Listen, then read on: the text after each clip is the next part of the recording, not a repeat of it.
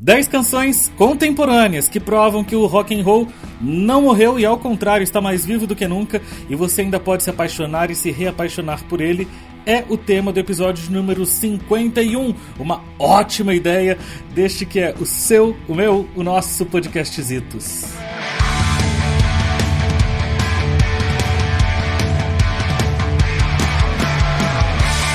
Fala, minhas cocrantes e meus cremosos, tudo bem com vossas mercês? Eu espero honestamente de todo coração que sim. Eu sou Murilo Carvalho. Eu trago aqui desde os artistas que você já conhece até artistas que você ainda não conhece, que estão começando sua trajetória nesta caminhada rock and roll e que vão fazer muito bem para os seus conhecimentos gerais musicais. Vou começar pelos mais conhecidões. Número 1, um, Foo Fighters. Sim, Foo Fighters é a melhor banda de rock de todos os tempos. Não adianta, essa é a minha opinião.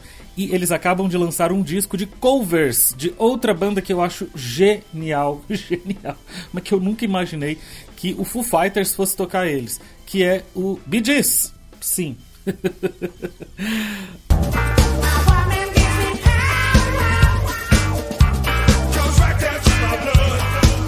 Segunda música dessa lista é uma música que celebra e que coroa uma amizade que resultou em frutos musicais maravilhosos para nossa música brasileira, que era a amizade do Nando Reis com a Cássia Eller. Uma amizade que se formou no finalzinho da vida da Cássia, que por sinal, no final deste ano, no dia 29 de dezembro, nós vamos chegar aos 20 anos 20 anos sem esta mulher incrível. Ela cantava lindamente essa música que é um tiro no coração. E aí agora, recentemente, o que, que o Nando Reis fez? Fez uma nova versão dessa música com outra roqueira maravilhosa, incrível, que surgiu inclusive ali pelas bandas de 2001, que é a Pitch. Um tiro no coração com os dois, ouve que coisa linda. E quando você entrou aqui, falou que amor só pode ir, porque pode ficar. A música de número 3 desta lista é da Plebe Hood, a música 68.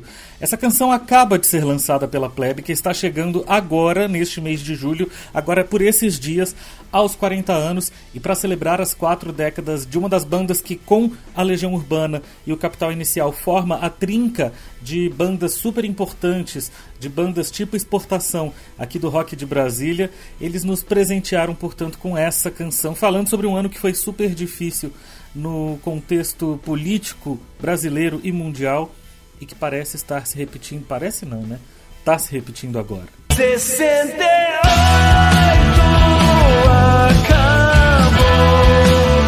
Só lembrando que é claro que além da Plebe Hood, da Legião Urbana, do Capital Inicial, havia outras bandas super importantes por aqui também, que também fizeram história, Detrito Federal, XXX, a Blitz 64, Blitz 64 com X, Blitz 64.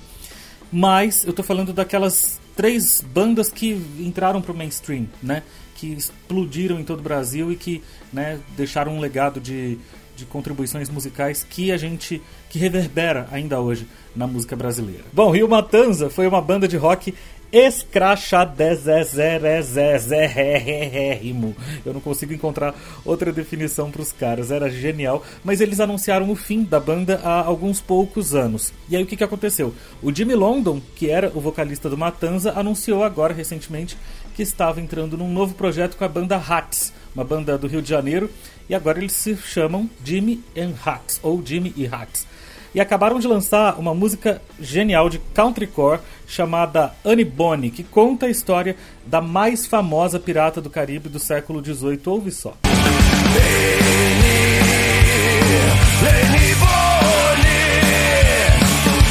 Bom, vamos para a quinta música então, que é do Wild Robson ou Wild Robson, eu não sei como é que se pronuncia. Eu só sei que ele acaba de se lançar em carreira solo, lançando rock rural nos moldes aí do Clube da Esquina, mas também com uma pegada indie, uma pegada folk.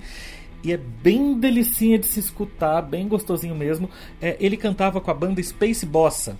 E 10 anos atrás ele lançou um primeiro disco, só que era de pegada eletrônica. Agora ele abandonou a música eletrônica e está no bom e velho rock and roll. Eu vou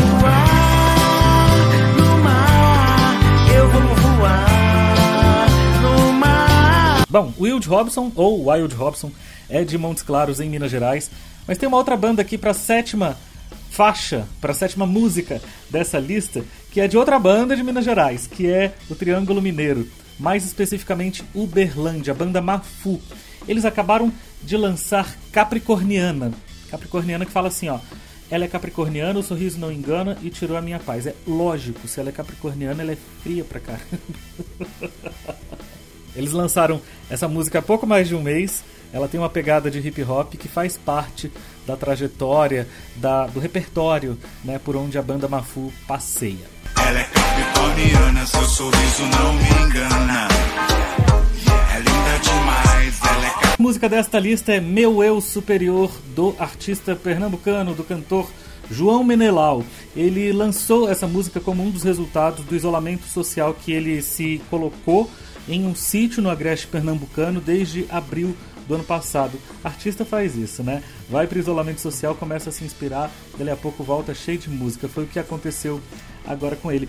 É, respeitando a singularidade do João Menelau, não dá pra gente ouvir a música dele sem fazer aquela referência, aquela lembrança ao Raulzito e ao Belchior. Responsável pelo improvável, eu sou liberto e criador, eu sou meu. Nossa lista vem de Niterói, no Rio de Janeiro. É a banda Teresa. Eles ficaram famosinhos em todo o Brasil quando ganharam o prêmio Multishow em 2012. Aí eles ficaram tocando, deram uma parada ali em 2017 e voltaram agora no final de 2020 como um trio. E eles lançaram agora a música Presas, agora, recentemente. Mas como essa canção só está disponível nos escutadores de áudio, e aqui a gente tem que disponibilizar áudio e vídeo, porque este podcast também é videocast para o YouTube, então eu vou colocar aqui o trecho da canção Blocks e Remédios, que foi lançada em novembro de 2020.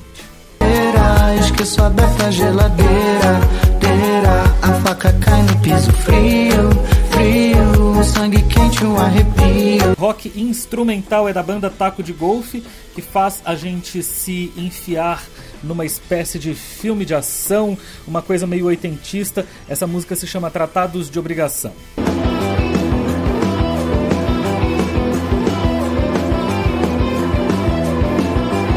vídeo que está viralizando e que é bonitinho demais. Uma neta resolve levar o vovô, que tem quase 80 anos, para a festa de formatura dela. E aí o vovô, meio que sem noção, meio que querendo aparecer ali, resolve dar uma canja junto com a banda. Só porque ele teve uma bandinha ali nos anos 60.